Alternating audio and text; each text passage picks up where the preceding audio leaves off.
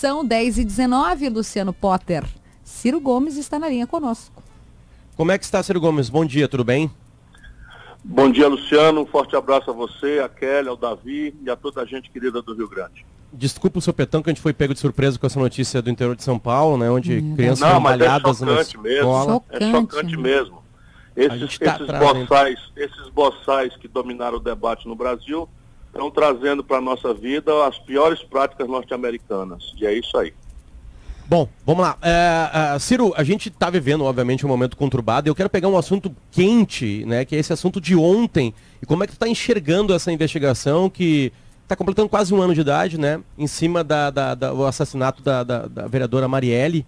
Como é que tu acompanhou os fatos de ontem, as coisas que estão acontecendo ali? Vou destacar o lado para depois falar daquilo que mais me choca, que é a caixa de Pandora, ou seja, parece que se destampou a caixa de, de, de dejetos da vida brasileira a partir do Rio de Janeiro, mas basicamente é bom, importante a gente chamar a atenção de que sem disparar um único tiro, usando aquilo que de fato é a verdadeira e moderna polícia científica, a investigação, o serviço de inteligência, se desvendou um dos mais chocantes crimes, embora tenha sido praticado por profissionais de alta periculosidade e alto treinamento. Isso é um lado importante para a gente mostrar para o povo brasileiro que não é subir favela, entrar em, em, em bairro pobre, atirando a esmo, matando gente inocente, que nós vamos resolver o gravíssimo problema da violência. De outro lado, eu estou muito, muito angustiado com alguns fatos que têm aparecido. Vou começar com um que ninguém está tá muito dando atenção. No acervo de 117 fuzis, se descobriu uma fação, ou pelo menos um, oriundo de arma exclusiva do Corpo de Fuzileiros Navais dos Estados Unidos. Olha, Luciano, essa arma é feita na Alemanha e é exclusiva, ela não está nem no site da, da, da HK. Ela é, é, feita sob encomenda para o Corpo de Fuzileiros Navais dos Estados Unidos. É uma arma altamente perigosa e foi encontrada junto com essa estrutura de milicianos que matou a Marielle. É necessário que nós não façamos disso um mero detalhe, porque ninguém trafica uma arma do Corpo de Fuzileiros Navais norte-americano. A diplomacia dos Estados Unidos e o Brasil têm obrigação de se entenderem e trazer a público a explicação de como pode uma arma de uso exclusivo dos fuzileiros navais, que é a elite da Força de Defesa e de Ataque americana, estar na mão de miliciano no Rio de Janeiro. A maioria das armas Depois estavam você... desmontadas, né? Estavam desmontadas em caixas. É, é. Cada, cada arma dessa, eu fui pesquisar na internet, custa 25 mil reais. Meu Deus. Nós estamos falando de 117 vezes 25 mil reais.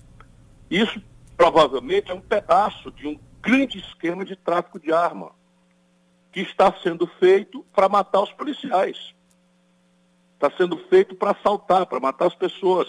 E isto foi descoberto na esteira da, da, da, investigação exitosa em que se alcançaram os executores da morte da Marielle. Eu ia lhe perguntar isso, Ciro, porque ontem a gente ouviu a viúva uh, da Marielle, a Mônica Benício, ela é arquiteta e hoje está trabalhando uh, justamente nessa luta pela justiça, foi o que ela disse aqui. Ela uh, insiste muito, e, e os parlamentares do pessoal também, que a gente ouviu, falaram sobre a necessidade de se elucidar quem é que mandou matar, né? Porque os É o que interessa. Claro. É o que interessa. Claro que o sicário, o que atirou, tem que pagar as penas mais severas da lei, pela covardia, pelo motivo torpe, que basicamente é dinheiro. Mas é preciso ir aos mandantes. E sabe o que aconteceu de ontem para hoje, para choque da gente gaúcha? Trocaram o delegado que conseguiu liderar a investigação de sucesso. Ou seja, agora, na hora de descobrir, já com os elementos práticos mais importantes na mão, tipo, por exemplo, uma delação premiada, tiraram o delegado que conseguiu esse feito extraordinário para botar outro delegado. E daí a sequência que eu ia chamar a atenção é um conjunto de coincidências que um homem vivido como eu, professor de direito, não é? Eu, eu, eu sou um homem frio, acho que coincidências há, né? azar existe. Mas, francamente, se você pega o filho do Bolsonaro é um de 70 deputados, o Flávio Bolsonaro, que votou contra a CPI das milícias. 69 deputados da Assembleia votaram a favor, ele votou contra sozinho. Dois assessores deles eram marido e mãe de milicianos que estão presos. O cidadão mora a três, a três casas, não é três quadras, a três casas da casa do Bolsonaro. O Bolsonaro foi o único dos 13 candidatos a presidente da República que naquela data chocante da morte da Marielle e do Gomes, o seu motorista, não fizeram uma declaração de mínima motivação cristã, né, de pedir uma apuração, nada. Calou-se, não falou nada. Pode ser tudo coincidência, mas eu estou muito constrangido. Ontem a gente senhor... conversando com. Desculpa, Davi, vá. Não, vai, vai, vai, Patrícia. Não, é que ontem a gente conversava com a Mônica, né, a viúva, e a gente falou isso aí, essas coincidências que são. ela, assim, ela disse que, que levantar isso poderia atrapalhar o processo da polícia e dos investigadores, linkar essas coisas a outras. Ontem a gente até viu o presidente dando algum, algum tipo de, de, de depoimento para vários repórteres e disse que quer saber também quem mandou matar. Ele falou que é, quer saber quem matou, quem mandou é, matar quem, ele quem, e quem mandou matar ela. Perfeitamente, qualquer pessoa, essa é a minha formação, não é a do Bolsonaro. Qualquer pessoa tem direito à presunção de inocência, qualquer pessoa tem direito ao devido processo legal, o ônus da prova cabe a quem acusa, e nós devemos apostar no caminho da investigação. O que eu estou dizendo é que eu estou constrangido com esses últimos fatos. Por exemplo, como se explicar para a sociedade brasileira que o delegado que conseguiu esta proeza liderou uma equipe extraordinária, que, aliás, de Ministério Público só de mulheres, no momento em que muita gente está se avacalhando, se acovardando. O Ministério Público, de basicamente jovens mulheres do Rio de Janeiro, tomou a frente de liderar essas investigações. Como se explica a troca do delegado? Como se Mas parece que não foi trocado. Uh, uh, hoje, pelo menos. Uh... eu, estou, eu estou aqui lendo, eu me preparando para a entrevista com vocês, os fatos estão tão graves no Brasil que eu estou aqui lendo em tempo real as informações. Se eu estiver enganado, me desculpo.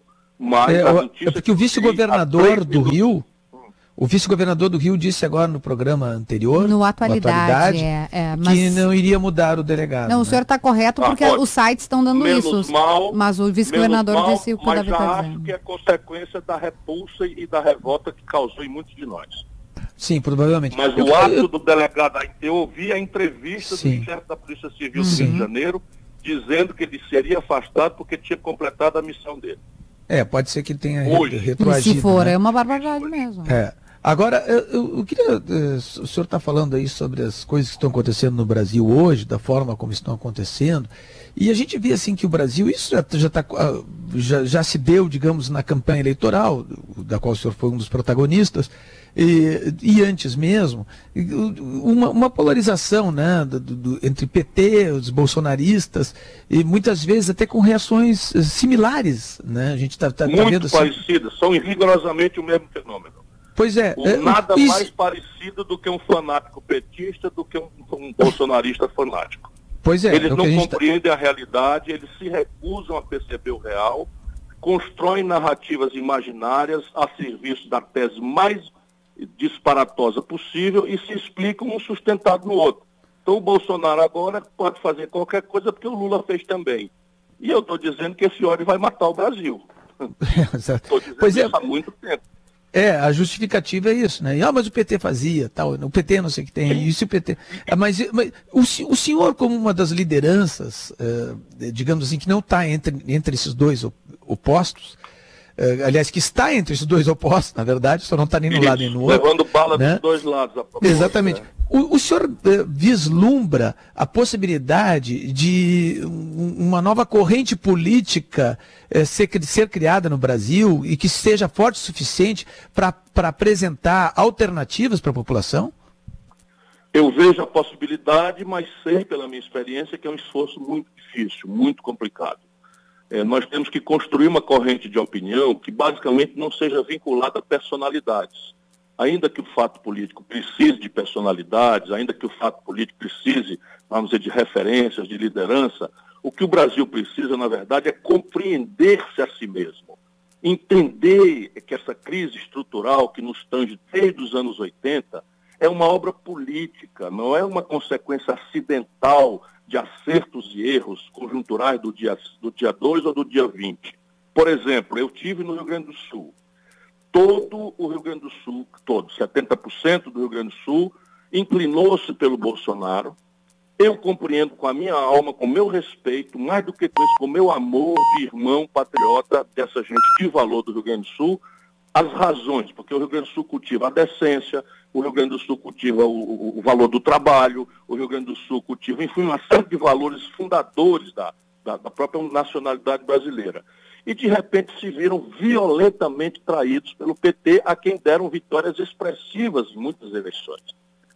E veja que o PT do Rio Grande do Sul nunca esteve em lista de safadeza, a maioria, Tasso Genro, Olívio Dutra, é, Fontana, é, Miguel Rosseto, para lembrar rapidamente aqui, nenhum desses esteve em nenhum dos escândalos que a turma do Lula esteve envolvida. Mas o Rio Grande do Sul resolveu votar contra. Eu chamei a atenção para o fato de que a economia política, o jeito de compreender a economia do Brasil, que o Bolsonaro recrutou, sem entender patavina disso, que é o Paulo Guedes, destruiria a economia brasileira, a economia rural especialmente, em 24 meses. O senhor chamou atenção sobre isso, exatamente. De, de da, claro, porque, porque subsídio é uma perversão na cabeça desses caras que foram treinados em, em, em Chicago e não conhecem o Brasil.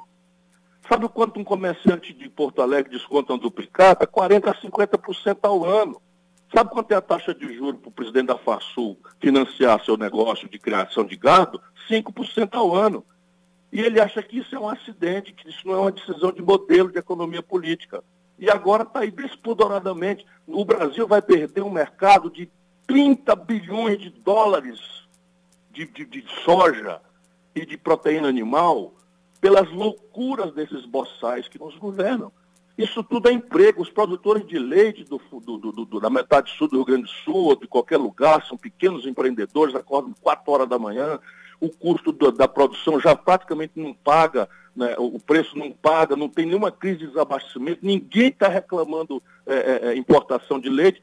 De repente, isso só pode ser suborno, e eu conheço como funciona Brasília, de repente, uma conquista de mais de 20 anos, que é uma lei antidumping, contra o pesado subsídio do leite europeu, é retirado.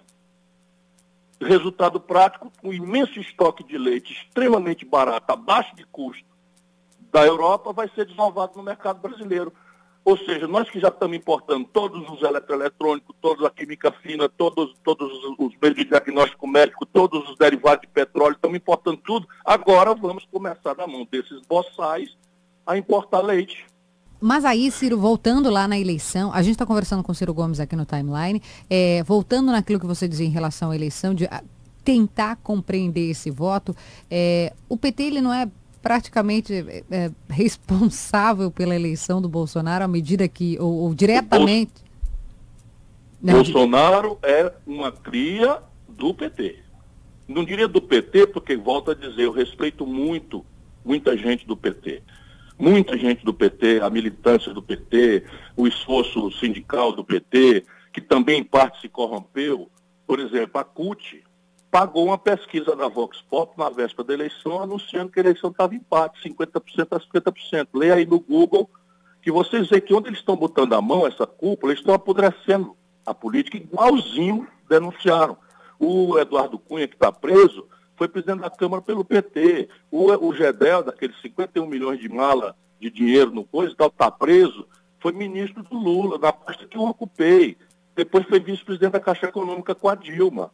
E essa gente vai fazendo, vai fazendo e produziu o Bolsonaro. Não resta a menor dúvida que a, a, a, força dominante das eleições passadas foi o ódio ao PT, o antipetismo, em parte com razão e em parte sem razão. Né? Porque toda decisão que você toma de cabeça quente acaba sendo uma decisão Bom, que, enfim, vai dar problema. Aí Bolsonaro se elege, a gente está vendo aí esses primeiros meses, né? E a gente quer uma avaliação, uma interpretação tua. E é, a, a, oposição ainda não fez, digamos assim, um grande enfrentamento. O próprio Bolsonaro se atrapalha com. É, vou, vou, falar que vou dar exemplo, rede social, né? E você vai ao Twitter dizendo que colocaram um garoto de 13 anos, um adolescente tuiteiro, para governar o país. Fale mais sobre isso. Existe uma agência né, no Brasil, tamanho o fenômeno hoje da fake news, da tal notícia falsa, que é a internet é o paraíso, você bota na internet o que você quiser. Então existe uma agência que está acontecendo no mundo inteiro, criaram no Brasil também uma agência que chama Os Fatos. Uhum. Então eles estão levantando declarações escritas ou faladas ou televisão, enfim, documentadas, não é negócio de ouvir dizer, do presidente da República, Jair Bolsonaro. Ele deu 142 declarações até o 64º dia do seu governo. 89 falsas, mentirosas. 89 de 142? 80, é, eu tinha visto, isso, esse, tinha visto essa pesquisa. Agência ao Google, é. agência aos fatos. É. Porque eu, agora eu acho que ele precisa ter a fonte das coisas e tal, e eu não quero né, examinar as coisas com qualquer não, tipo o, de fígado. O último então, é, episódio é, da, da repórter do Estadão é, é falso. O próprio site francês diz que é falso, né? Veja, isso, isso. Agora veja bem, olha, olha, eu, tô, eu, eu tô quase tentado a falar em merda, sabe? Abrir a tampa de merda. Oh, no, Porque, no sabe, dia, olha que são episódio... 10h35, o senhor não tem que cuidar aí o decoro. Sabe, sabe esse episódio da, sabe esse episódio da mentira contra a jornalista? Uhum, a Constança, sim. Está vinculado provavelmente a outra coincidência do caso Marielle. Olha, olha que aberração. Na, naquele dia que o Bolsonaro mentiu contra a jornalista, estimulou a sua, a sua tropa de, de, de cachorro doido da internet a ameaçar a menina, a moça, a gente descobre que a moça é filha do jornalista do Globo do que estava investigando profissionalmente as milícias. Na véspera da, da, da, do anúncio da descoberta dos, dos, dos, responsáveis. Mais uma coincidência. Um grande profissional, por sinal. É, o Chico Otávio é excelente. Candidato, Sim, candidato. Mas repare, então, esse é o problema. Eu queria ficar quieto francamente, eu queria ficar calado. É, é muito mais oportuno para mim, numa altura dessa. Eu fiz quatro cirurgias entre a eleição e agora. Eu estou terminando de escrever um livro, tenho que fazer a revisão. Enfim, eu fiquei muito cansado da eleição, fiquei muito machucado com o tipo de. de, de, de o senhor de, foi embora, o senhor ficou, foi, foi para. saiu do país, ficou chateado. Fui, Como é que foi? Não, eu fui para não ter que ficar aqui explicando por que, que eu não faria campanha para o PT. Porque, infelizmente, a direção do PT, por favor, o militante petista, o jovem petista de boa fé, o jovem, não, não me leve a mal, mas essa cúpula do PT virou formação de quadrilha, organização criminosa. Eu não falo isso com nenhum prazer, eu falo isso com muita dor. Porque é tudo gente que eu conheci de longa data, gente que era idealista, mas o Palocci. Essa gente quem? Anos, o Palocci foi oito anos ministro da Fazenda do Lula. O Palocci foi ministro da Casa Civil, mandando no governo da Dilma. O Palocci é réu confesso. O Palocci declarou um patrimônio de 100 milhões de reais, que o povo do, do Gaúcho não sabe quem é, mas o Palocci, meu contemporâneo no movimento estudantil, o Palocci era da ala radical da Libelu, que era uma ala trotskista. Como é que o cara, eu tenho, eu tenho 40 anos de vida pública, meu patrimônio não evolui, não sai de um milhão, um milhão e pouco, que já é muita coisa para o povo brasileiro. Como é que pode isso? Então, então o Gedel Vieira Lima encontra 51 milhões de reais e o Renan Calheiro mete a mão na Petrobras e o Eunício Oliveira mete a mão na Petrobras. Eu não estou falando do passado, não. Essa gente se aliou com, com, com o Renan Calheiros agora, nessas eleições. Se aliou com o Eunício Oliveira, que é meu conterrâneo. Eunício Oliveira está processado na Lava Jato por 10 buracos da Petrobras. Ciro, deixa eu pedir uma licença, deixa eu pedir uma licença, porque a gente tem um repórter lá de São Paulo, parece que a coisa não está muito. Está é, tá bem complicada e delicada. Eu vou lhe pedir licença, senhor, por gentileza, fique aqui com a gente. Tem um repórter, Hermínio Bernardo, da CBN São Paulo. As informações, por gentileza, Hermínio. Então, ao menos oito pessoas foram, morreram no interior, no interior, de uma escola em Suzano, cidade que fica na região metropolitana de São Paulo. A Polícia Militar informou que recebeu um chamado para disparos de arma de fogo dentro da escola. Isso aconteceu por volta das nove e meia da manhã na escola estadual Raul Brasil. Os bombeiros confirmaram eh, que as vítimas estavam no interior da escola. Helicópteros da Polícia Militar, unidades de resgate do SAMU, do Corpo de Bombeiros também estão no local. As primeiras informações das, da Polícia Militar informam que dois ex-alunos invadiram a escola e abriram fogo contra os alunos. Hermínio, desculpa, são Sim? oito mortos? Oito pessoas morreram. Hum. É, entre os mortos seriam cinco crianças, cinco alunos dessa escola, um funcionário que ainda não foi identificado e os dois atiradores que teriam se suicidado na sequência. Ao menos oito mortos. As equipes de resgate ainda estão no local, estão fazendo os primeiros atendimentos. Esse número certamente pode subir ainda. Alunos de que série, Hermínio? A escola é fundamental o ensino médio, então crianças a partir de 13 anos até 16, 17, final do ensino médio. Meu Deus do céu. Pode existir mais, é, mais corpos ou, ou seria o um número final, após o, e, os dois e, atiradores se matarem? Esse é o primeiro número que chegou da Polícia Militar, as equipes ainda estão no local, ainda não se sabe, as equipes de resgate estão fazendo atendimento. Ao menos outras quatro crianças teriam ficado feridas e foram encaminhadas para hospitais da região. As equipes ainda estão fazendo a ocorrência que acabou de chegar para a gente. É, essa, essas, essas crianças feridas, ou essas pessoas feridas, é, alguma em caso grave, a gente pode ter um, número, um aumento no número de óbito? Ainda não há informações sobre o estado de saúde dessas crianças. É, elas foram atingidas também por disparos desses dois atiradores. Ui. Hermínio Bernardo Obrigada, da CBN de São Paulo, obrigado pela triste informação. Uh, Ciro, continua com a gente, por favor, porque a repórter da Globo News está na frente da escola. Vamos ali, por gentileza, com o áudio da TV4? Os que invadiram a escola teriam sim se matado dentro da escola depois de fazer esses disparos. A princípio também a polícia está tratando aí como um atentado. É, Aline e Raquel, a gente vai acompanhando então essa situação que com certeza é bastante dramática e vai ser um dia longo aí em busca de informações. A gente está acompanhando as imagens aéreas também. A TV Globo interrompeu a programação para entrar ao vivo com esse fato. É, por gentileza, TV, da comunicação da Polícia Militar, cinco crianças e um funcionário morreram depois que esses dois atiradores com máscaras entraram na escola, invadiram o local e chegaram já atirando. Depois desse ataque, esses dois atiradores se mataram. A gente continua acompanhando aqui a situação. Várias unidades de socorro vieram para cá, 11 no total, seis do resgate, três do SAMU e dois de suporte avançado. Você vê aí que a rua está cercada ainda aqui. Muitos parentes também vieram para cá em busca de mais informações. Dois helicópteros da Polícia Militar vieram para cá e o GAT, o Grupo de Ações Táticas Especiais, de Ações Táticas Especiais da Polícia Militar, também foi acionado. Bom, esse é o áudio da TV Globo. Ciro, uh, e a gente pede desculpas porque a gente teve que interromper em função não, disso, não, né? Mas eu não sei o que, que a gente pode comentar sobre isso, porque é algo tão chocante, né? Com feridos, a né? Gente deve, a gente deve, penso eu, não é, rezar para que as famílias que perderam estupidamente seus, seus parentes, seus filhos, crianças entre elas, possa Deus atenuar a dor no coração delas, mas o que precisa para nós, que podemos olhar as coisas com um pouco mais de, de, de responsabilidade, é, é, uma lição amarga. Todo este aculturamento que está se importando da América do Norte para cá, não é, é que vai gerando esses efeitos. Esse fenômeno do, do, do jovem translocado, que tem acesso fácil à arma, e que tem frustrações que todo jovem adolescente tem, e que tem aqueles pulsos suicidas ou eventualmente o pulso da vingança contra uma sociedade que não lhe diz nada, que, que, que transforma ele em nada, em, em um anônimo, uma, uma, pessoa que vive angustiada para consumir coisas que não tem dinheiro para fazer, isso tudo é realidade americana. E esses canalhas que, nos ganham, que ganharam o debate no Brasil estão trazendo para nós. Por que, que eles ganharam o debate, Ciro? É, até a, a, assim, a, a, tu, a gente está conversando dizer, contigo.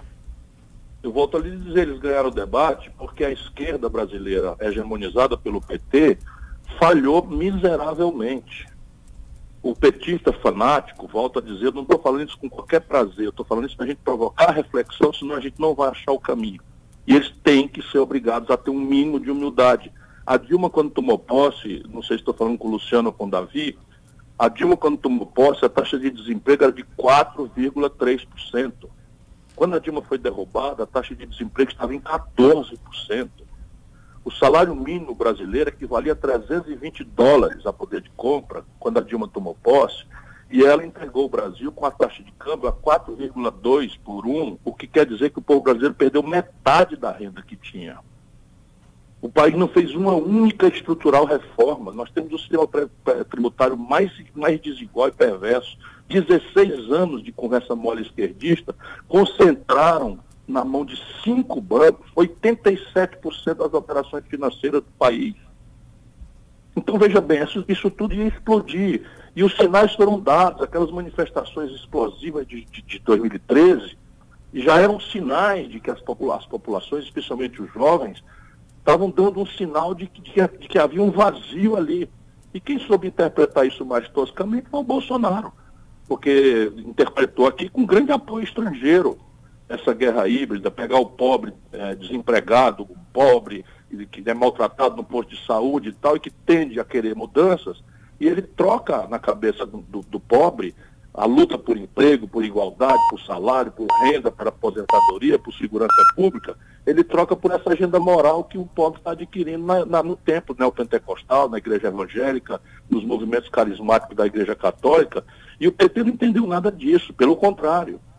Refugiou-se numa agenda identitária que choca a moral popular por médico. Mas aí como é que se organiza, Ciro, a, a, oposição, ou o que será feito para esse enfrentamento a partir de agora? Então, se o PT não entendeu nada, e, e, pelo que a gente viu na eleição de fato não entendeu, como é que, e, e você, que papel terá à frente dessa, dessa oposição? Esse é o grande desafio. Nesse momento, eu estou pensando o seguinte, nós precisamos ocupar o território enquanto a luta concreta não se estabeleceu porque nós ainda estamos aí no calor de um terceiro turno né, uhum. né, da eleição e tal. Isso é bobagem.